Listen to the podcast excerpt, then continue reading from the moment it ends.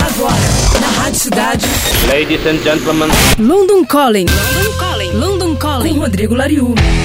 Olá, ouvintes da Rádio Cidade. Esse é o nosso boletim com notícias direto de dentro da minha casa em Londres. Apesar de ter declarado inicialmente que não processaria Donald Trump, o Neil Young mudou de ideia na semana passada e abriu um processo contra a campanha do atual presidente norte-americano. Trata-se de um processo por violação de direitos autorais, ou seja, o uso não autorizado de música em evento.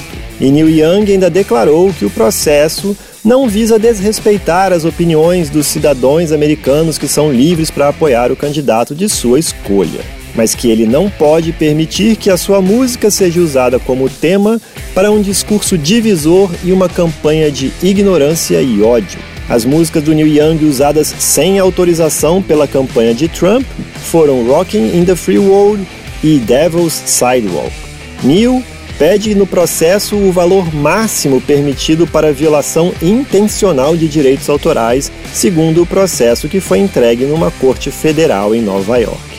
Eu sou Rodrigo Lariu e esse foi o London Calling direto de Londres para a Rádio Cidade. Você acabou de ouvir London 1,1.